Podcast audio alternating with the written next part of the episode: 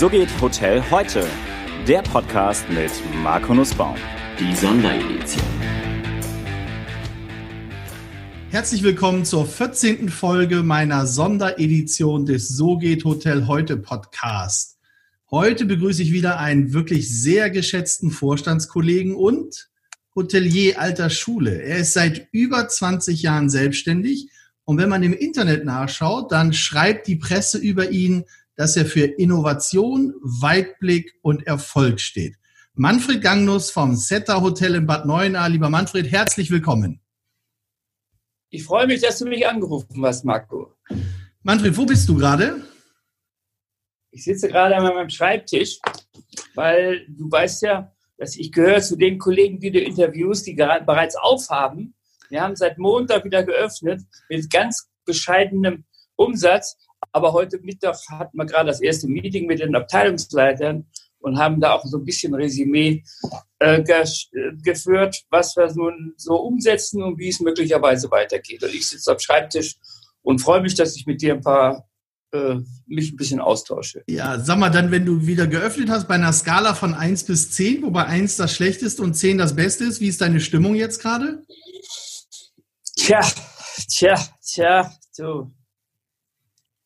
Äh, ich glaube, sie ist nach wie vor, ich würde mal fünf sagen, weil ich ja durchaus ein, ein, optimistischer Mensch bin und ich sehe auch immer in jeder Situation sind die Probleme noch so groß, nie das Problem, sondern immer eine Chance und ich versuche immer Lösungen zu finden, um da rauszukommen und den nächsten Tag positiv zu begehen.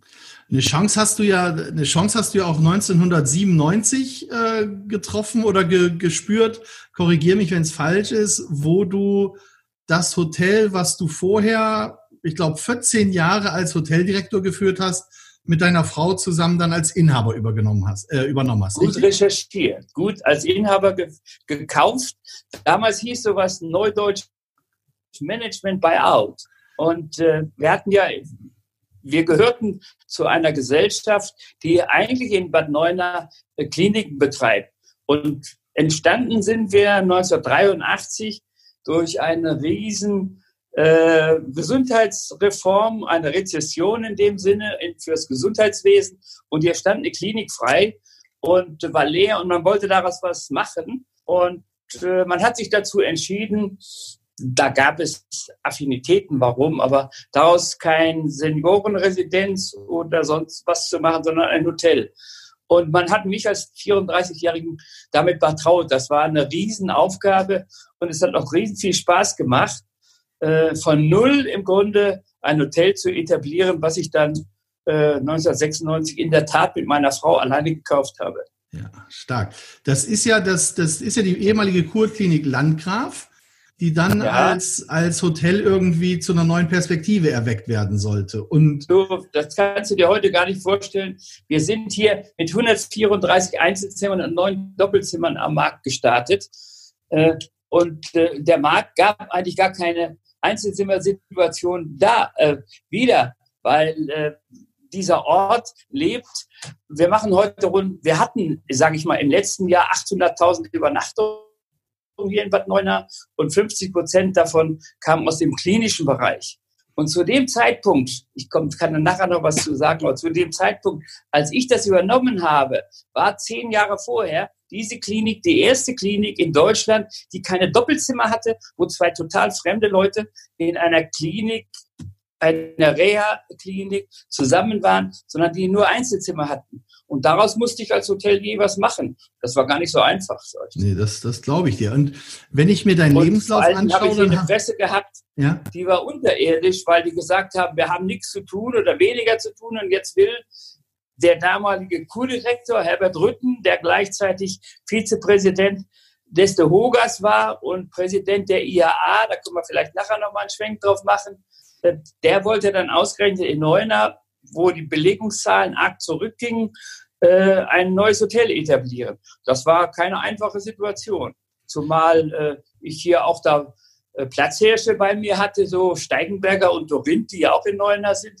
Die haben nämlich jahrelang keines, keines Blickes gewürdigt fast. Ne? Echt? Ja, ja. Wie, die haben dich nicht eingeladen zu Ehrversitzungen oder sowas? Naja, überhaupt nicht. Das gab es gar nicht. Das war, ich will nicht sagen, dass es ein Kleinkrieg war. Steigenberger war, war Gemach, war in Ordnung, aber hier mein Kollege vor Ort äh, bei Dorinth, der hat äh, mich als absolute Konkurrenz gesehen. Und vor allen Dingen bin ich ja hierher gekommen und ich hatte eine Vision. Und zwar habe ich mich ein halbes Jahr mit, äh, mit, äh, äh, mit dem Markt beschäftigt, aber auch mit Seminare und Tagungen. Und ich hatte zu Seminaris immer einen guten Kontakt und da war der Günter Struve, ich weiß nicht, ob du ihn noch kennst. Ja. Das war so der Initiator für den Seminar- und Tagungsmarkt. Und wir haben hier was Ähnliches dann etabliert und haben gesagt, wir wollen zwei Sachen machen und die richtig. Seminare und Tagungen. Und daraus ist eigentlich auch der, der Name, Name entstanden. entstanden. Ja. dann habe ich aber nach einem Jahr schnell gemerkt, das ist, das darfst du als Slogan überhaupt nicht präferieren. Dann da glaubt jeder Privatmann, der nach Neuner kommt, das ist ja ein reines Tagungshotel, da brauchst du ja nicht reinzugehen. Und dann haben wir das schnell gewechselt. Aber wir hatten klare Strategie, was unsere Tagungssituation und was Tagungsräume, was Equipments und so weiter anbetraf. Da habe ich damals mit Rudi Neuland sehr eng zusammengearbeitet. Ach, guck mal. Und äh, da, die waren alle, das war so eine Gründermentalität für den Seminar- und Tagungsmarkt. Damals kam ja so ein, so ein Seminarleiter an, entweder der hatte ein Volvo Combo, Kombi oder ein VW-Bus, wo er die ganzen äh, äh, Pinwände und so weiter mitbrachte. Und ich übertreibe mal, da wurde ja im Grunde gefrühstückt und dann hatten die eine Stunde Pause, dann wurde der Frühstücksraum zum Seminarraum umgebaut. Das war diese, diese Zeit, äh, als äh, Günther, Günther Strube mit dem, mit dem Seminaris in Lüneburg da eine ganz neue Schiene mit der Versicherung aufgemacht hat. Und wir haben auf dem Markt dann auch sehr schnell begriffen, dass das hier für Bad Neuenahr äh, eine interessante äh, Destination für im Großraum, Ruhrgebietsgroßraum, wo 18 Millionen vor uns sind hier, Köln, Düsseldorf, Bochum, äh, Dortmund und Essen und so weiter. Da kamen Firmen, äh, die haben gerade sowas gesucht. Bayer Leverkusen hat mal einen Riesenvertrag, Fort Köln sofort einen Riesenvertrag gehabt. Das war ganz interessant. Ja, und also immer so 33-Jährige da sitzen. Die Leute haben gesagt, was wollen Sie eigentlich? Sie leiten das Haus das war ungewöhnlich seinerzeit, aber es hat sehr viel Spaß gemacht. Ja, du kommst ja dann, also du kamst ja dann von der Crest-Gruppe und hast ja vorher ja. als stellvertretender Direktor im Crest Hotel in Köln gearbeitet. Für die, die sich da nicht mehr dran erinnern, dass da haben wir auch eine, da, da eint uns auch so ein bisschen die Vergangenheit. Denn Crest ist ja ursprünglich entstanden aus Esso Motor. Esso Motor. Genau. Und dann ja. in Queens Hotel übergegangen. Richtig. Genau, und ich habe meine hab Ausbildung im Queens Hotel in Bremen gemacht, was also auch Na, für mein Crest Hotel und davor richtig. ein Esso Motor war. Ja. Ganz genau. Da war ich stellvertretender Direktor und ein Dreivierteljahr habe ich das Haus geführt. Das ist das in äh, Lindenthal, in der Dürener Straße. Ne? Ja. Und da kriegte ich, ich habe heute die Urkunde noch, äh, Best Hotel äh, Europe Continent, weil wir waren ja Engländer. Best Hotel Europe Continent, Return of Investment. Hey, also, also das, das heißt, die Zahlen, das Zahlenthema hat sich bei dir durchgezogen. Ich meine, heute ja. bist du Schatzmeister bei uns im Verband.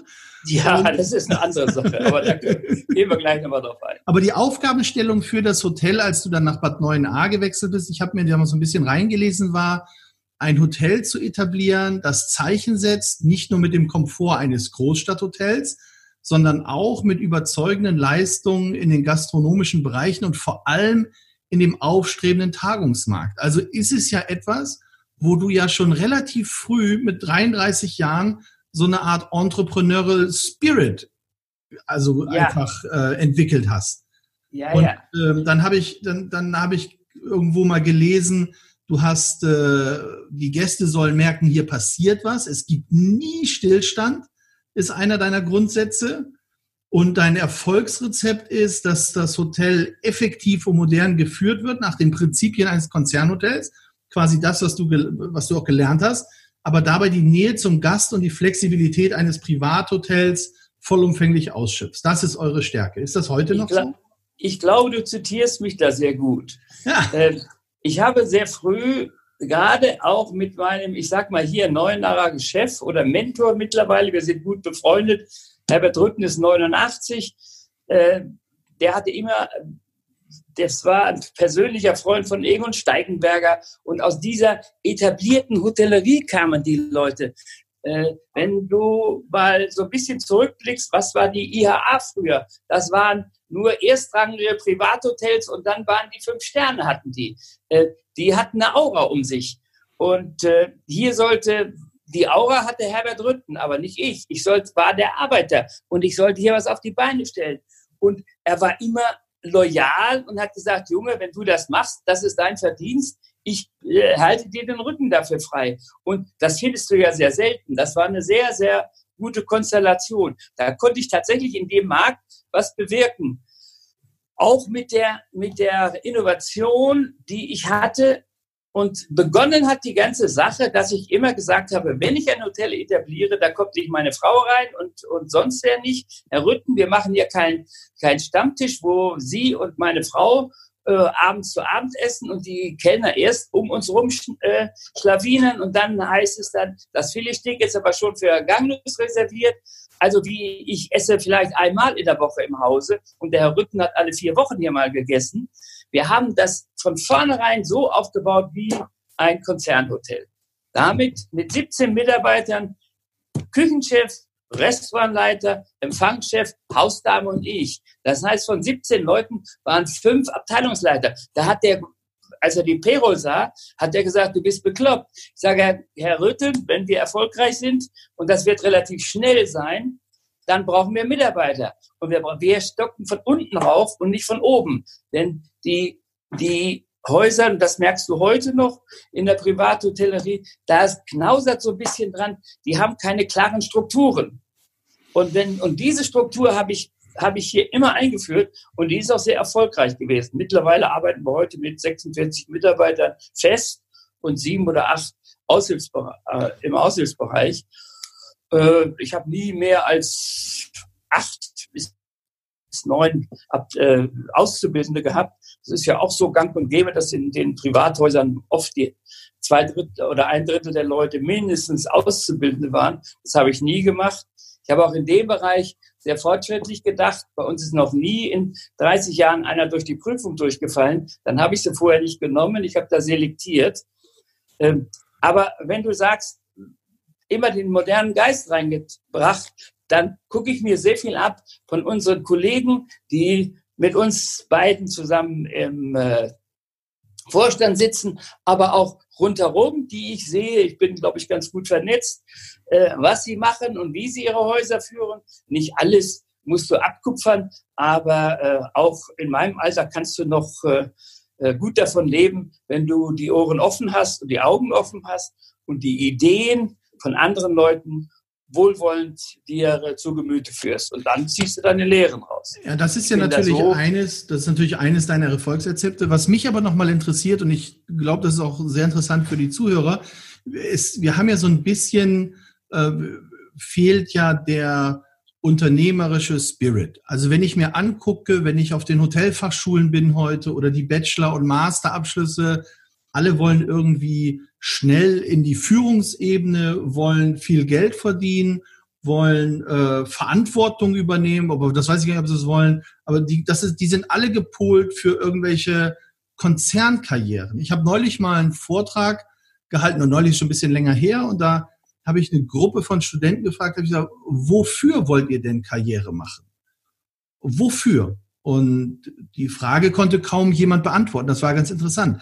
Und jetzt die Frage an dich, welch, welcher Impuls war für dich ausschlaggebend, dass du nach, sag ich mal, 13, 14 Jahren als angestellter Hoteldirektor, der das Hotel hervorragend am Markt positioniert hast, auf einmal gesagt hast, ich mache mich selbstständig, ich kaufe die Immobilie und ich werde Unternehmer. Was war, was war der Impuls? Was war ausschlaggebend für dich? Also, wenn ich da noch mal etwas zurückgehen darf. Ich habe nach dem Gymnasium zwei Jahre äh, Maschinenbauschlosser gelernt, in einem kurz, äh, ganz kurz, und dann Maschinenbau studiert und habe das, weil es nicht mein Job war, habe ich das nach dem äh, Techniker abge abgebrochen. Und da war ich, in, als ich in die Hotellerie ging, wurde ich 23. Und da hat mir jemand gesagt, bei Holiday Inns, in, die, damals, die hießen Greenkeeper, ganglos, wenn du eine Karriere machen willst, musst du mit 30 ein Jackett anhaben. Sonst ist es zu spät für dich. Und das haben wir analysiert, da haben wir auch äh, manches Bier für getrunken. Das, der hat mich immer gut oder jahrelang gut begleitet. Und äh, der hat gesagt, du musst jetzt, wenn du 23 bist und machst jetzt, hast jetzt die Hälfte der Lehre hinter dir und willst mit 24, ich habe dann nur 16 Monate Hotelfach gelernt, wenn du dann an den Markt kommen willst und willst eine Karriere machen, dann musst du genau wissen, in welchem Segment. Und wir haben uns entschieden, oder ich habe mich entschieden, das Fünf-Sterne-Segment ist für mich nicht mehr möglich. Das Ausland ist für mich auch nicht mehr möglich. Also wenn, muss ich intensiv und ich will intensiv in Deutschland in einem Vier-Sterne-Bereich was machen. Das war das aber schon sehr strategisch dann. Natürlich. Ich habe, ich war, ich war äh, äh, Oberkellner und Restaurantleiter im maritimen Travemünde. Da hatte ich 40 Leute unter mir, war ich 27, 28 und äh, das war eine tolle Herausforderung und der hat ein tolles Zeugnis bekommen. Wir haben, das war in der Anfangsphase von Maritim, als dann die Grenzöffnung der DDR war, hat mich der alte Senior Gemoller äh, zweimal angerufen und sagt, Gang, willst du nicht für uns arbeiten nochmal und komm doch zurück. Und da hat er mir zwei Häuser seinerzeit im Osten angeboten. Diese Connection ist immer gewesen. Aber was ich dir sagen wollte, ich habe bis zum Wirtschaftsdirektor das gemacht und ich habe auf der anderen Seite auch bis zum Rooms Division Manager das gemacht. Ich war Night Manager und Rooms Division Manager nach anderthalb Jahren Rezeption. Das heißt, ich weiß von der Pike auf, als ich hier angefangen habe, ich, mir konnte keiner was vormachen. In keiner Abteilung. In ja, keinster Abteilung. und sein, das, dass du dich in jeder Abteilung auskennst und dass dir im Endeffekt, weil man sagt ja, es gibt ja so einen schönen Spruch, der heißt immer, wenn du dich nicht auskennst, dann äh, ziehen die Leute dich so schnell über den Tisch, dass du die Reibungswärme als Nestwärme empfindest. So. Und das, ja, das darf halt nicht passieren, ja. Alles, das ist sicherlich vom Kern her richtig und hat nach wie vor seine, seine Berechtigung. Du wirst aber heute nicht mehr diese, diese Karrieren erleben, wie sie früher mal gewesen sind, so von der Pike auf. Überlege dir doch mal, wir haben Warum denn nicht? Ja, weil die Leute mit 13, 14, 15 angefangen haben zu lernen. Ja, okay. Den fehlen sieben, acht Jahre. Die fehlen sieben, acht Jahre an der Pike, wenn Leute bei uns mit dem Abitur heute einsteigen. Das ist doch das Erste. So, und wenn jemand gelernt hat, der, der fragt sich doch schon, wann mache ich denn erst? Erst Hotelfachschule oder lerne ich erst? Und die wollen doch nach der Hotelfachschule möglicherweise am liebsten gerne schon äh, nicht mehr so ganz viel arbeiten, aber so mittlere Position, stellvertretende Abteilungsleiter, möchten Sie doch gerne mit dem Wissen, was Sie auf einer Hotelfachschule erreicht haben, äh, nutzen und dann in ein Hotel einsteigen. Dann frage ich die Leute immer, stellen Sie sich mal vor, ich habe hier zwei, zwei äh, Bewerbungen auf dem Schreibtisch liegen. Eine, zwei Jahre Hotelfachschule und eine Lehre und der andere eine Lehre und zwei Jahre fortführendes praktisches praktische Jahre in einem Hotel, da kann ich doch mal sehen, wo ist die Entwicklung dieses, dieser Person im Vergleich zu dem, der auf einer Hotelfachschule gewesen ist. Und dann musst du dir noch überlegen, Markus, du weißt das besser als ich, 80 Prozent der Leute, die auf der Hotelfachschule lehren, wissen doch das nur aus ihrem Urlaub oder aus Büchern. Die haben doch ein Hotel nie von innen gesehen. Oder schweige in Backoffice, oder nicht? Ja, also ich glaube, es ist, äh, es ist ein, ein großer Wechsel da heute. Und wenn ich mir anschaue, wie, wie Ausbildung funktioniert und ich meine eigene Karriere jetzt mal anschaue, muss ich sagen, ähm, die Nothing beats Experience, nichts schlägt die Erfahrung. Natürlich brauchst du eine gewisse Akademisierung, um strategisches Denken an den Tag zu legen, um deine Financials in dem Griff zu haben. Nur ich glaube einfach, dass es gibt kein Seminar, kein Studium oder irgendein Wochenendtraining, wo man hingeht und sagt, so, wenn du das besuchst, dann hast du zehn Jahre Erfahrung. Ich meine, das eine ist die akademische Lehre und das andere ist aber die brutale Realität des Scheuersacks des Tagesgeschäfts, wo man durchgehen muss, äh, um auch Dinge zu verstehen. Und ich glaube, das macht aber oder das hat die Branche bisher auch immer ausgemacht, dass es tolle Karrieren sind. Ich meine, nochmal, was, um mal zurückzukommen, was war der Impuls für dich, aus einer gefestigten Position, einer tollen Karriere ins Risiko des Unternehmertums zu gehen und zu sagen, ich kaufe jetzt das Hotel? Also für mich gab es keine größere Chance. Ich habe mit die, ich habe mit der Muttermilch im Grunde Selbstständigkeit erlernt. Meine Eltern, mein Vater kommt aus Estland und mein Großvater hat einen großen Maschinenbaubetrieb mit 600 Mitarbeitern. Daher kommt die Affinität, dass ich da Ende der 60er Jahre der Wunsch meines Vaters war, Maschinenbau zu, zu studieren. Meine Mutter und mein Vater hatten einen landwirtschaftlichen Betrieb nach dem Kriege aufgebaut, von, übernommen von meinem Großvater mütterlicherseits und mein Vater merkte in den 50er Jahren schon, dass das die Familie auf Dauer nicht ernähren konnte. Ich will damit aber sagen, immer selbstständig, und das Größte für uns war eine Selbstständigkeit und das war für mich eine Ehre, äh, wenn ich die Leute gesehen habe, die ein Unternehmen führen konnte, die selbstständig war. Jawohl, es ist ein Risiko dabei gewesen, aber die Riesenchancen, die habe ich eigentlich immer gesehen. Das hat sich total geändert. Wenn ich habe heute im äh, Präsidium des Derogas neulich ein Gespräch mitbekommen, wo ein herausragender Hotelier äh, gesagt hat, er hat seinem Sohn nicht empfohlen, dieses Hotel zu unternehmen, weil er eine tolle Managementposition bei einem großen Automobilkonzern äh, äh, hatte. Und er sagte, ich weiß nicht, ob ich dir raten sollte, deine gefestigte Selbstständigkeit aufzugeben mit dem Risiko, die, den, die du heute eingehst, wenn du, in, äh, wenn du dich selbstständig machst. Es ist doch so eine schwierige Situation, die wir momentan mit Auflagen etc. bekommen, dass es heute kein Zuckerschlecken mehr ist. 1996 war, gab es für mich nicht eine Sekunde zu überlegen. Es gab nur die Chance, äh, das zu machen. Mhm. So, und die Chance ist natürlich, wenn man sowas machen will, hat man mein Vater hat gesagt, du hast Flusen im Kopf. Und äh, meine und, und oder mach das. Und meine Frau hat gesagt, das funktioniert nie. Und dann sprach mich bei einem Weinfest unser Landrat an und sagte, Gangnus, ich habe gehört, das Hotel, äh, das soll verkauft werden und äh, die Zukunft dieses Hotels ist ungewiss. Äh, Sie wissen, dass ich als Landrat Aufsichtsratsvorsitzender der, der hiesigen Kreissparkasse bin. Oh, da kommt's her, okay. Nein, pass auf, sag, jawohl. Bei einer Weinschorle. Ja, pass auf. Da sagt er, haben wir, ich eine Chance, haben wir eine Chance als Kreissparkasse, uns mit Ihnen an einen Tisch zu setzen? Und dann habe ich gesagt, äh, Herr Weiler, äh, jeder. Und wir saßen innerhalb von 48 Stunden mit dem Vorstand am Tisch und haben uns intensiv darüber unterhalten. Parallel dazu hatte ich aber schon einen sehr guten Kontakt auch wieder durch den hab, das ist ein, ein alter Fahrensmann, den ich bei der HDV kennengelernt habe.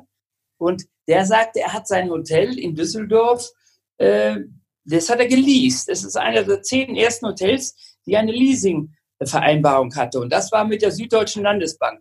Und da habe ich ihn gefragt, kannst du mir nicht äh, da mal ein Entree besorgen? Und er sagt, das kann ich machen. Und da bin ich da hingefahren und die sind hierher gekommen und die haben für dieses Unternehmen, was hier stand, ein Wertgutachten gemacht. Und das ist ja so viel wert, wenn da unter der Stempel der Süddeutschen Landesbank drunter ist, kannst du dir gar nicht vorstellen. Du weißt das genau, wenn du mit deinen Hotels und deinem, deinem stetig wachsenden Konzern da äh, an den Markt gehst, äh, wie man sich äh, in dem Bereich, was Finanzen anbetrifft, da äh, verhält. Aber das war für mich natürlich ein Riesenchance. Und dann haben wir das dann zum Schluss hier regional äh, finanz, äh, zu finanzieren versucht. Ich kann dir heute sagen, ich habe damals für dieses Haus siebeneinhalb Millionen bezahlt und ich habe nochmal siebeneinhalb Millionen D-Mark investiert. Das zwischen ist keine 98, kleine Zwischen, ja, aber da habe ich gehört, zwischen 98 und 2000 hast du die Investition gemacht. Und, äh, Natürlich. Und die Zimmerpreise haben sich jetzt, dann aber verdoppelt durch die Investition. Ich habe, aber ich habe nochmal sechseinhalb Millionen bis heute reingesteckt. Wie viel Zimmer hat das Haus? Äh, wir hatten damals 125, jetzt haben wir noch 103. Okay. Ich habe da eine Belle Etage dazu gebaut. Rückwirkend, rückwirkend betrachtet, bereust du das, die Entscheidung, hab, dass du es gemacht hast? Nein, nein, nein, keine Sekunde.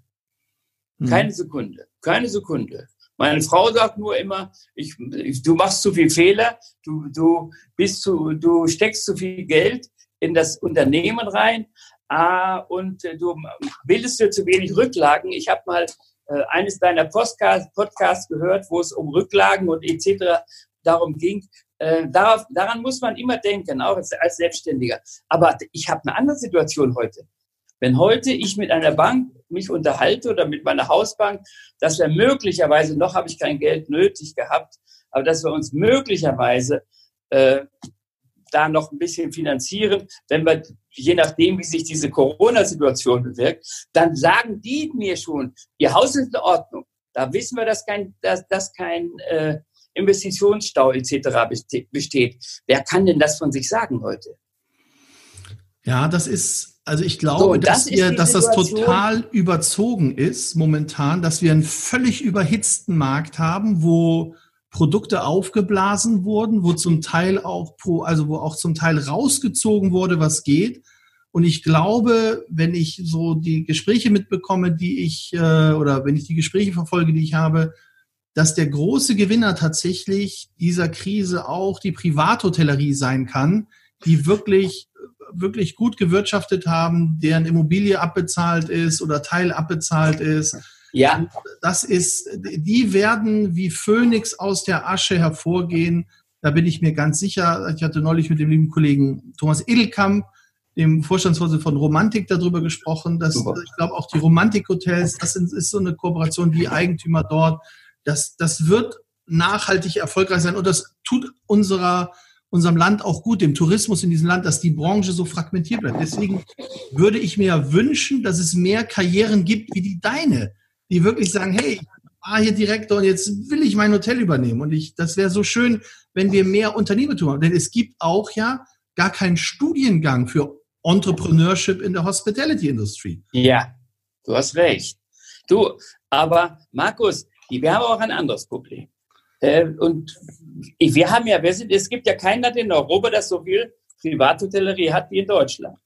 Ich genau. glaube, bis mit den bis zehn Zimmern haben wir, glaube ich, 65 oder 70 Prozent der Marken sind Privathotels. Aber wir werden ja, wir haben ein Sterben oft in dem Gebiet, wie ja auch kaum in einem anderen Land, dass die Privathotels immer mehr vom Markt genommen werden. Aber warum? Was, was, was, was machst du als Ursache dafür fest? Du bist ja, genug am Markt, du kennst die alle. Kann ich dir sagen, kann ich dir sagen. Erstens, äh, die Nachfolge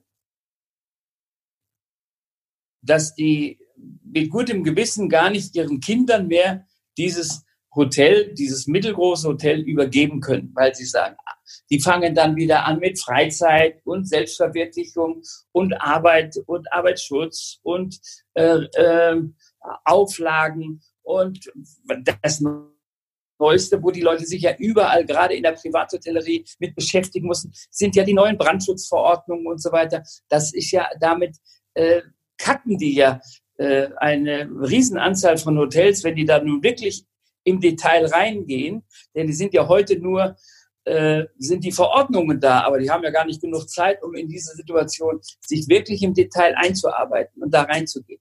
Aber das Problem, das, ein weiteres Problem ist natürlich, äh, Markus, wenn ich Früher ich, hatte ich einen Top-Standort. Die Städte waren klein oder, und, und heute sind sie in der Innenstadt. Die kriegen ja Millionen angeboten für die kleine Immobilie. Ja, und er sagte, so viel kriege ich nie wieder.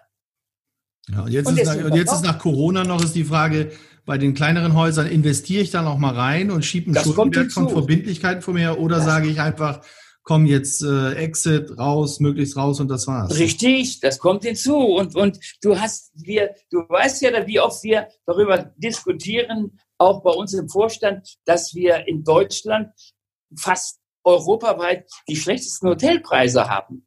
Also äh, deswegen die Immobilienpreise steigen und die Attraktivität, so ein mittelgroßes Hotel zu verkaufen und den Standort einem Investor für Immobilien zu geben, der ist doch, der ist doch wahnsinnig groß. Und dann fragen die Kinder, ja, was kriegen wir denn dafür? So, und wenn jedes Kind so eine Apanage von anderthalb oder zwei Millionen mitkriegt, so, da sagen die doch, und das andere soll ich dann erarbeiten? Und die zwei Millionen, die meine Schwester heute kriegt, durch diese Situation, die müsste sie ja kriegen, wenn ich das Hotel alleine übernehme. Da sind große äh, Erosionen in den Familien drin.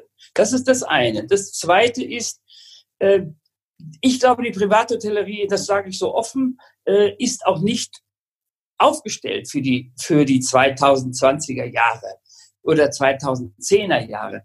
Denn was du, was dir heute die äh, Konzerne vormachen, die betreiben nur noch und dahinter gibt es eine Investmentgesellschaft, die interessiert sich nur für, für die Immobilie. Das macht den Markt heute kaputt. Aber wir müssen uns dieser Situation ja auch stellen im Privatbereich. Wenn ich heute mein Hotel an, an jemand anders übergeben will, wer kann mir denn das abkaufen? Ich muss die Immobilie behalten, das ist meine Rente, und ich muss einen guten Hoteldirektor haben. Oder ich muss einen Geschäftsführer haben, der mir meine Betriebsgesellschaft führt. Und nicht mehr und nicht weniger. Na gut, aber es ist ja schon spannend, wenn du sagst, auf der einen Seite, die Hotelgesellschaften werden getrieben durch Hotelinvestments, also Investments in die Immobilie. Das ist ja tatsächlich so. Ich glaube ja auch, dass das Wachstum der Hotels in den Städten äh, nicht mehr operativ getrieben wird, sondern kapitalgetrieben. Richtig. Dass die Leute einfach sagen, die S, also jetzt mal vor, nehmen wir mal pre-Corona, die Asset-Klasse Hotel, jeder hat sich draufgestürzt. Das gehört zum guten Ton, äh, in seinem Immobilienportfolio auch ein Hotel zu haben. Und ähm, ja, und das Zweite ist, schaust du dir die andere Seite an, ist ja also nehmen wir mal jetzt die Hotelimmobilie als Angebot, dann hat der Hotelier vielleicht die Kontrolle über das Angebot, nämlich über das Hotel, aber er hat nicht mehr in der heutigen Welt die Kontrolle über die Nachfrage. Die Nachfrage kontrollieren die großen Plattformen, die wiederum gar keine Immobilien haben. Ja, ja, ja. Ja, und jetzt ist doch die Frage, wie führe ich das am Ende des Tages zusammen? Wir haben vorhin über Richtlinien und Verordnungen gesprochen. Und jetzt nehme ich mal so ein Zehn-Zimmer Privathotel in der Innenstadt. Ähm, also ich selbst könnte würgen, was wir für Auflagen zum Teil erfüllen müssen. Dass je größer wir werden und wir sind mehr damit beschäftigt, den, die gesetzlichen Auflagen zu erfüllen, als eigentlich für den Gast da zu sein. Das nervt mich persönlich auch maximal und schaue ich dann an und sage, ich habe ein Zehn-Zimmer-Hotel mit diesen Auflagen und daneben habe ich die, die, eine ähnliche Immobilie, die auch zehn Einheiten anbietet und die vermietet alles über Airbnb und nennt sich Sharing-Konzept. Ja, die hat diese ganzen genau. Auflagen nicht. Ja, also muss ich nicht. doch gucken, dass ich das irgendwie zusammenführen kann und sagen, was, was lerne ich daraus? Und ich glaube, dass wir in einer disruptiven Phase sind, auch die Phase der Digitalisierung, wo die Politik und die Gesetzgebung überhaupt nicht mehr nachkommt mit der Entwicklung der Technologie und der Digitalisierung, die wir haben. Und auch der Privathotelier nicht mehr, weil er einfach völlig überfordert ist damit. Soll ich jetzt, äh, brauche ich jetzt eine Buchungsmaschine, eine neue Webseite? Überall werden irgendwelche Seminare angeboten, irgendwelche Trainings, Coachings, Schulungen, Beratungen, wie er alles besser machen kann. Im Zweifel, wie du sagst, von Leuten, die selbst noch nie ein Hotel geführt haben, die dir aber sagen, wie es funktioniert und dann die gesetzlichen Auflagen, die erfüllt werden müssen, der hat ja überhaupt keine Zeit mehr für das, für das er eigentlich da ist, nämlich für seinen Gast, für seine Leute im Hotel und für die Qualität ja. der Immobilie. Ja. Ja, du hast völlig recht. Du hast völlig recht. Ich kann das natürlich heute etwas entspannter sehen, aber diese ganz, diesen ganzen Blickwinkel, die, da bin ich völlig bei dir. Ich gebe dir mal, wenn ich dir mal so ein Beispiel geben darf, ich war hier für den Kreis Ahrweiler von 2009 bis 12 Aufsichtsratsvorsitzender des kreisweiten Tourismus. Schon in dieser Zeit hat man sich über OTEs und dergleichen unterhalten und es wurde immer wieder von außen aus bei uns reingebracht. Und auch über Airbnb begann damals. Weißt du, die Bürgermeister, die mit mir am Tisch sitzen, mir saßen nur Bürgermeister und der Landrat gegenüber. Du, die haben immer nur gesagt, wenn das mal auf uns zukommt, wenn das Thema aktuell wird, dann reagieren wir. Und da habe ich mich im Nachhinein mal so daran reagiert, als du zu uns bei der, I, bei der IA in den Vorstand kam, da hast du schon irgendwann mal so einen Satz geprägt, in dem Moment, wo ich auf den Markt reagiere, kann ich nur zweiter Sieger sein. Sieger kann ich nur werden, wenn ich agiere. Das genau. hat mich dieses, hat mich so geprägt, so, also wir sind gefordert, hier zu agieren. Und die Politik ist viel, viel zu langsam, um auf die Schnelligkeit von Airbnb und was dann noch dazu kommt, alles zu reagieren. Da ja. müssten 100 Lute sitzen. Ja, das stimmt. Also schön, an dieser Stelle liebe Grüße an Markus Lute. Wir, ja, wir gerne. sind große Fans von der Arbeit und der macht das wirklich gut. Wir, auch der, der Manfred, der Webchat, wir haben ja jetzt alle 14 Tage montags, äh, bietet ja die IHA so eine Sprechstunde an. Der Markus, ja.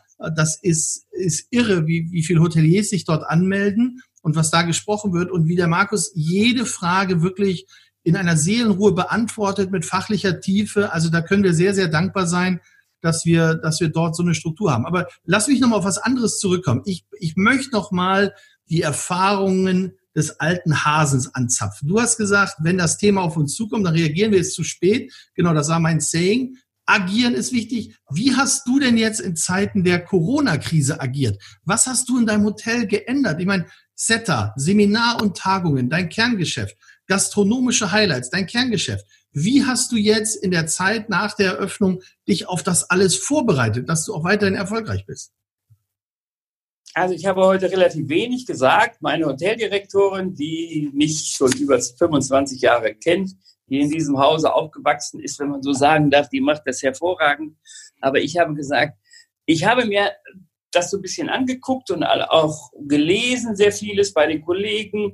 Und der eine oder andere hat ja auch äh, regionale Auftritte im Fernsehen und dergleichen.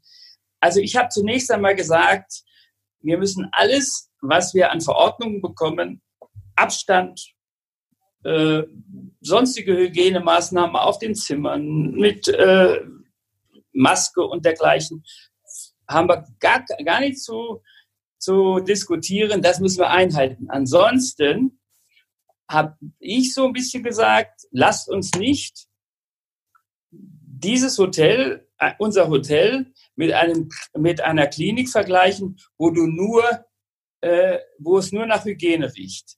Und äh, das kommt hin und wieder vor. Ich bin jetzt in einem Hotel gewesen, da habe ich überall nur äh, Desinfektionsmittel und so weiter gesehen. Und das roch richtig in der Halle danach. Und das habe ich meinen Leuten gesagt, lass uns das so normal machen wie möglich, damit die Gäste aus diesem Ballon, den sie zu Hause haben, wo sie nicht rauskamen, weil wir, äh, weil sie angewiesen wurden, zu Hause zu bleiben, und auch vielleicht zu einer Risikogruppe gehörten, lass uns die bei uns herzlich willkommen heißen und sagen, fühlen Sie sich wie normale Gäste, wie auch so, wie sie vorher gewesen, wie es vorher war. Damit gehen wir auch äh, äh, telef telefonisch am Markt, alle, die bei uns reservieren, auch mit E-Mail und so weiter. Wir versuchen, den persönlichen Kontakt herzustellen und sagen, wenn Sie zu uns kommen, Sie müssen genauso auf sich selber aufpassen wie äh, wie zu Hause, aber äh, wir sind in allen anderen Bereichen äh, vorbereitet. Das funktioniert recht gut. Es hat, braucht mehr Manpower äh, in der Umsetzung hier im Hause. Das ist eine andere Sache, aber am Telefon, wir haben dort äh, eine Mitarbeiterin mehr hingesetzt, äh, die nichts macht als das, was erarbeitet wird mit E-Mail etc. nochmal nachtelefoniert. Wir haben den persönlichen Kontakt äh, zu jedem Gast, dass er auch ein gutes Gefühl hat, äh, nicht äh, in einen Risikoort Bad Neuenahr zu fahren und dann ins Seta Hotel, sondern äh, da bin ich doch schon öfter gewesen und äh, macht es mir doch nur so, wie es immer gewesen ist. Das hat mir sehr viel, hat mich bestärkt zu sagen, keep cool und äh, wir müssen aus der Situation herauskommen und zwar gemeinsam. Dann gibt es eine zweite Sache. Wenn du heute Berichte im Fernsehen und im Funk und in Zeitungen liest, es ist nicht mehr so wie früher. Im Übrigen, weißt du, wenn du sagst, es ist nichts mehr so wie früher, dann freue ich mich drauf. Früher bin ich aber dabei gewesen. Darauf ich, bin ich stolz. Ja, das ähm, stimmt, ja. ja. Wir werden, wir, ich vergleiche das mal damit, wenn du mal krank bist und bist wirklich ernsthaft krank, dann versuchst du immer wieder so gesund zu werden, dass du die Krankheit vergessen kannst. Und es ist in vielen Bereichen so. Äh, du darfst nicht den Blick zu weit nach hinten setzt, äh, wenden. Du guckst, musst du durchaus nach vorne gucken. Und das Engagement und die Veränderung, die du brauchst, das Agieren am Markt äh, und dein, dein Produkt vernünftig zu platzieren, völlig außen vor. Wir werden auch uns mit, äh, mit, äh, mit Telefonkonferenzen und dergleichen auseinandersetzen müssen und auch wollen. Aber ich glaube nicht, dass der Markt von gestern morgen weggebrochen ist. Ja, wobei, äh, ja, das kann sein. Also der Markt von gestern wird morgen nicht weggebrochen sein, er wird sich vielleicht verändern. Ja, richtig. Sicher, mit den Mechanismen der Vergangenheit wirst du in der Zukunft keinen Erfolg mehr haben. Ähm, würde mich mal interessieren, welche Mechanismen meinst du speziell da? Naja, gut, es gibt ja, es gibt ja viele Mechanismen. Also, äh, wenn du in die einzelnen Fachbereiche reingehst, ich denke schon, dass die Welt sich verändert hat, was das Thema Führung angeht, was das Thema, ähm, was das Thema Marketing, was das Thema Distribution ja, angeht, was das Thema Produkt angeht, so. was das Thema Kommunikation angeht. Schaust du dir an, was heute über soziale Medien möglich ist und wie kurz die Halbwertzeit der Dinge ist, die präsent haben. Also ich weiß, als wir 2009 eröffnet haben, haben wir wahnsinnig viel darum gegeben, um in den Bewertungsportalen ganz vorne mit dabei zu sein, weil wir gesagt haben, das schafft uns neue Nachfrage. Ähm, das ist eine super Geschichte. Und als die Bewertungsportale aber angefangen haben, sich mehr und mehr zu Buchungsportalen oder zu Meta-Search Engines zu entwickeln, haben wir gesagt, wir wollen nicht mehr redaktionell damit bei sein. Wir wollen wieder rausgehen. Die ziehen uns äh, Reichweite weg, die ziehen uns nicht. Also ich glaube, diese Sachen musst du alle heute schon gut drauf haben. Und äh, da kannst du nicht sagen, ich mache jetzt mal ein paar, ich hole mir jetzt, stelle mir jetzt einen Verkäufer ein, der macht äh, Cold Calls, den schicke ich jetzt in die Firmen. Auch die haben ja keine Lust mehr auf sowas. Ja, heute ja, ist Sourcing betrieben, HRS macht einen super Job mit mit mit seinem mit seinem Corporate Travel Management. Also ich kenne noch Situationen und jetzt da, da merke ich dann auch, dass ich auch langsam älter werde, wo ich mit der Sekretärin noch zusammen Mittag gegessen habe, eine Hausführung gemacht habe und eine Bankettabsprache hatte. So und das hat die aber mit verschiedenen Hotels gemacht, um das Produkt kennenzulernen. Ja. ja heute gar, haben die ja kaum noch Zeit dafür, ja. So. Ja, du hast recht. Aber ich sag dir, ich glaube auch, dass ich im zweiten Halbjahr 2020 noch das eine oder andere Mal mit jemandem Golf spiele, der, der äh, den ich durchaus als, als äh, Gast beziehungsweise auch als, als Firma für uns gewinnen kann. Diese persönlichen Kontakte, äh, die werden in, sind in vielen Bereichen vielleicht nicht mehr so intensiv da, aber das kann doch die Stärke eines Privathotels sein. Das war ja nie die Stärke eines Konzernhotels. Nein, nein, vor allem, weil der Direktor auch immer schnell gewechselt hat. Also war nach drei, vier Jahren weg. So, dann habe ich irgendwie eine neue Mütze aufgehabt, habe eine neue Marke aufgehabt. Ich glaube schon, dass die langfristige und nachhaltige Kundengewinnung und Kundenbindung, äh, jetzt kann man sich ja wieder über das Wort Bindung streiten. Ich bin mein Hund fest, der soll nicht weglaufen, will ich meinen Kunden fest. Aber das lassen wir jetzt mal bei der Seite. Nur ich glaube, dass die nachhaltige Kundenkommunikation über einen Eigentümer und ein privat geführtes Hotel weitaus erfolgreicher sein kann als ein seelen- und profilloses Konzernhotel. Da bin ich also komplett ich, bei dir. Du hast völlig recht. Ich glaube, ich auch als Einzelhotel, als SETA-Hotel, ich habe ich habe äh, für mich immer in Anspruch genommen, auch das Einzelhotel muss, ist eine Marke. Und das genau. ist, da muss ich auch eine Säulenphilosophie darunter haben. Und diese Säulenphilosophie muss ich durchaus jedes Jahr überdenken. Und manchmal hat die eine Säule den, die, das stärkere Profil und manchmal die andere. Aber du darfst das, glaube ich, nicht vergessen, äh, dass du ein Säulenprofil hast. Denn das können nur die Mitarbeiter miterleben. Und die ja, sollen das auch mit nach außen tragen. Äh, das ist eine ganz wichtige Sache. Ich denke gerade an eine Situation, das ist unsere Stärke. Wir haben einen sehr, sehr großen Kunden in, du weißt ja, dass der Köln-Bonner Raum da äh, nicht äh, unterbesetzt ist, was so, was so Telekom und, und Post und DHL und so weiter anbetrifft. Da haben wir eine ganze Abteilung, mit der wir zusammenarbeiten. Die sind mit zu uns gekommen und haben gesagt, wir finden eigentlich kein Hotel, wo wir unsere Philosophie mit allem drumherum unseren Leuten vermitteln wollen, in 30 äh, und Weiterbildungsseminaren. Und dann haben wir gesagt, was brauchen Sie? Und dann haben wir uns einen Tag zusammengesetzt und haben das geschnürt von der Räumlichkeit bis über äh, das Ambiente. Wir haben daraus äh, das, wir, wir verändern das. Wir haben da eine Coffee-Seite gemacht und äh, wir machen jetzt ein bisschen was mit Indisch, mit Tee und so weiter, dass wir das alle halbe Jahr so ein bisschen verändern. Äh, das wollen die gerne und die sagen, wenn wir so einen Ansprechpartner haben äh, und wir können unsere Idee selber mit einbringen, dann ist genau das, was wir wollen. Und das ist, das gehört zum Teil für mich zu einer Kundenbindung, die wir äh, doch recht erfolgreich betreiben. Ja, du bist ja auch schon lange erfolgreich im Markt. Manfred, aber wir haben vorhin auch über Nachfolgeregelung gesprochen. Wie sieht ja. denn deine Nachfolgeregelung aus, wenn ich mal so, fragen darf? Das ist meine Nachfolge. Oder ist es doch ganz geheim? Nein, nein, nein, nein, nein, ganz offiziell. Ganz offiziell. Ich habe vor vier, fünf Jahren äh, Betriebsgesellschaft und, äh, und Immobiliengesellschaft getrennt. Also klassisch Opco, Propco. Richtig. Und ich habe in der Betriebsgesellschaft, meine Frau und ich, haben die Anteile und wir haben in beiden Firmen gleich. Das hat, sehr, das hat Vorteile, wenn die äh, wenn die gleichen Anteile dabei sind. Wir sind aber jetzt äh, seit dem seit Anfang dieses Jahres dabei und haben unseren Sohn in die in die Immobiliengesellschaft mit reingeholt und unsere Hoteldirektorin in die Betriebsgesellschaft. Okay. Sodass ich da äh, weiß, in welche Richtung das geht. Und was ich dazu gemacht habe, das ist aber eher privat. Ähm, ich habe einen sehr, äh, sehr guten Beirat gegründet, dass falls mir was passieren sollte, dass äh, meine Frau nicht da steht und sagt, äh, das hat doch immer mein Mann gemacht, so diese typische Situation. Ja. Da sind vier Leute, die sind 24 Monate verhaftet im Grunde, um hier strategisch zu wissen, was sie sowohl mit Immobilien als auch mit der Betriebsgesellschaft machen. Das finde ich im Übrigen eine gute Sache, dieser Beirat. Und das zeigt aber auch wieder deinen dein unternehmerischen Spirit, ähm, da weit weitsichtig diese Sachen zu planen und zu machen.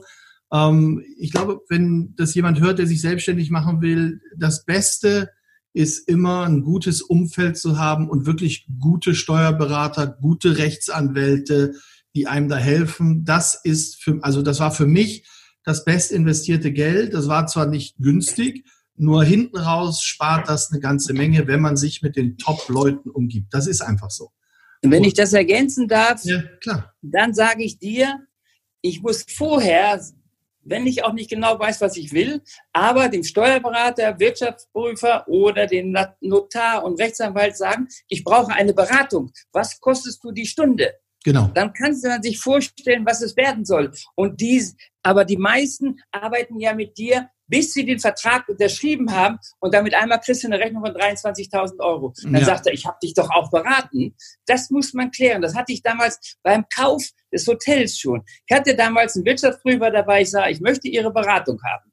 Und äh, das hat sehr, sehr gut funktioniert und die waren immer er erstaunt, die Verkäufer, was für gute Ideen wir hatten. Eine der herausragenden Ideen, deswegen konnte ich mich nur selbstständig machen, die erzähle ich dir jetzt.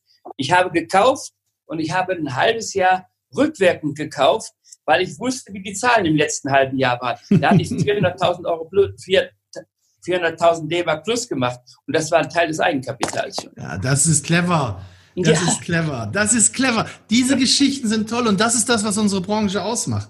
Und das ja. zeigt, dass wenn man die Ärmel hochkrempelt, dass ich das schaffen kann. Und das finde ich gut. Wenn, denn du bist ja, wenn du überlegst, Seit 97 bist du am Markt. Das heißt, ein Vierteljahrhundert bist du in der Selbstständigkeit mit deinem Haus, trotz allen Events, die da stattgefunden haben, trotz Konzernen und Marken, die gekommen sind und, und, und. Das ist eine richtige Erfolgsgeschichte. Und, und nichts geschenkt bekommen ja, dabei. Super. Sag mal, aber nichts geschenkt. Du, du ich will dir aber sagen, ich habe aber alle diese ganzen Sachen habe ich gesogen, gesogen aus meinen Tätigkeiten, die ich neben dem Hotel hatte. Ja, das war, wollte ich nämlich fragen. Ja, erzähl mal. Ich war mit, damals gab es die IHA in der Form oder das Hotelverband noch gar nicht. Da war ich schon an einem, einem Beirat, da saßen Koryphäen drin, das kannst du dir nicht vorstellen. Von jetzige Villa Hammerschmiede bis über äh, Neumann, Schloss Hubenpot bis äh, Brandenburger Hof. Die Sauter kam dazu, Frau Sauter kam dazu. Oder ähm, Drescher Schwarzwaldhotel, eine große Nummer früher, von oben vom Seeschlösschen. Was die erzählt haben, das haben wir aufgesogen. Und da gab es einen zweiten Freund, mit dem ich heute noch sehr viel Golf spiele, kommt aus Schneeverdingen. Der war früher, den kannte ich über Maritim. Und wir haben in diesem, in diesem äh, uns immer gegenseitig befruchtet. Die haben von ihrer Privathotellerie erzählt und wo sie was machen und wie sie der, die Connection vor Ort binden und so weiter. Und wir haben immer von den modernen Strukturen einer Hotelgesellschaft äh, uns unterhalten. Und das war so fruchtbar, dass der Herbert Rütten mich dann sagte, du musst in die IHA. Und da bin ich im Beirat, diese zwei, drei Sitzungen, da habe ich nur die Ohren, die Löffel so weit aufgemacht und abends saßen wir dann noch immer zusammen und diese tollen Leute kennengelernt und von jedem was mitgenommen. Von jedem was mitgenommen. Und dass mich das dann nebenbei auch noch in absolute Führungspositionen geführt hat, das macht daneben Spaß, weil ich einfach äh, ein Mann bin, der Kameralistik liebt, der dieses, dieses Verbandswesen liebt. Und äh, äh ich bin auch jemand, der gerne so ein bisschen äh, Bündnisse schmiedet und an solchen Sachen als äh, äh so ein bisschen mitarbeitet und äh, so Wege führt und, und aufbereitet und sagt, haben wir nicht da eine Chance oder haben wir nicht hier eine Chance? Das macht, hat mir sehr viel Spaß gemacht. Das ist jetzt Ende dieses Jahres zu Ende, aber ich gucke mit sehr, sehr viel Spaß und Freude für in diese vielen Jahre Verbandsarbeit zurück. Wie viele Jahre waren das denn jetzt, die du da im Verband aktiv Ja, ich bin 2000 in den Beirat gegangen. Ja. Und ich bin 2006 zum Schatzmeister gewählt worden. Wahnsinn. Ich, wenn ich dir sage, oder du weißt es ja auch, da war unser Budget. Äh, na, wir wollen nicht über Zahlen sprechen jetzt. Na, war unser Budget übersichtlich. Nein, Herr Schatzmeister. Und wenn wir heute sehen, wie sich ein Hotelverband wie wir das sind, das weiß, oh, ich zähle ja keine Einzelnen, wie wir uns aufstellen, was wir für, ein, für eine Stoßkraft haben mittlerweile mit Dehoga und so weiter, der hat heute, so wie er aufgestellt ist, ein ganz anderes Standing als vor 10, 15 Jahren. Das ist ganz wichtig. Das ist handelnde Personen, die wir dort haben. Handelnde ja. Personen. Ja. Du äh, bist, äh, sagen wir ja viele, die Innov der Innovations- äh, den wir im, im, im Vorstand haben, in, im digitalen Bereich. Jeder hat so sein, sein, äh, äh, sein spezielles Hobby dabei. Ähm, das macht sehr viel Spaß und ich fahre mit sehr viel Freuden äh, immer zu einer Vorstandssitzung von der, von der IHA, muss ich ganz ehrlich sagen. Ja, ich auch. Also ich habe, da haben wir neulich schon mal drüber gesprochen, das war für mich ein Riesen, also das ist ein Riesen-Learning immer, da zu sitzen, auch schon im Beirat Wahnsinn, was ich da an Informationen mitbekommen habe, was für ein Erfahrungsaustausch es auch auf allen Ebenen gibt. Und das war, das ist für mich wirklich gutes, wahres Netzwerken. Es gibt ja auch das Netzwerken, wo irgendwie alle nur dem, dem, dem Champagner und dem Kaviar hinterher hecheln. Aber hier ist, ist inhaltliches Netzwerken, das ist super. Und ich muss sagen, ich bin mir sicher, dass ich als Unternehmer mit Preishotel nicht so erfolgreich gewesen wäre, ähm, oder erfolgreich gewesen wäre, wenn ich, wenn ich da nicht diese, diese Infos aus dem Hotelverband hatte. Und das soll jetzt keine Werbeveranstaltung für den Hotelverband sein. Nur ich kann jedem wirklich nur empfehlen, äh, diese Netzwerke zu nutzen, diesen Erfahrungsaustausch zu nutzen. Ähm, die, die Menschen dort sind, sind mehr als willig, auch ihre Erfahrungen zu teilen. Und das ist super. Und da lernt man, also ich habe so viel davon gelernt. Und gerade auch mit so, mit so alten Hasen, wie mit dir zu sprechen, die ja, die ja früh dann da in die Selbstständigkeit gegangen sind, die Karriere. Das ist, ist ganz großartig, ganz spannend. Manfred, das war, äh, war ein spannender Talk. Wir, die Zeit ist ganz schnell vorbeigegangen. Ja, das stimmt. Du, ich, das ist wohl äh, recht. Ich wünsche dir und deinem Team von Herzen viel, viel Erfolg, dass ihr das weiter auch, äh, auch managt. Das ist, äh, ja, und äh, mal gucken, in welche Richtung das dann alles läuft und was wir noch mit Corona alles erleben. Aber recht herzlichen Dank, dass du dir die Zeit genommen hast und ich hoffe, wir sehen uns bald wieder. Vielen, vielen Dank. Vielen Dank. Vielen Dank auch äh, meinerseits, dass ich äh, an diesem Gespräch teilnehmen durfte. Super. Bis dann. Ciao.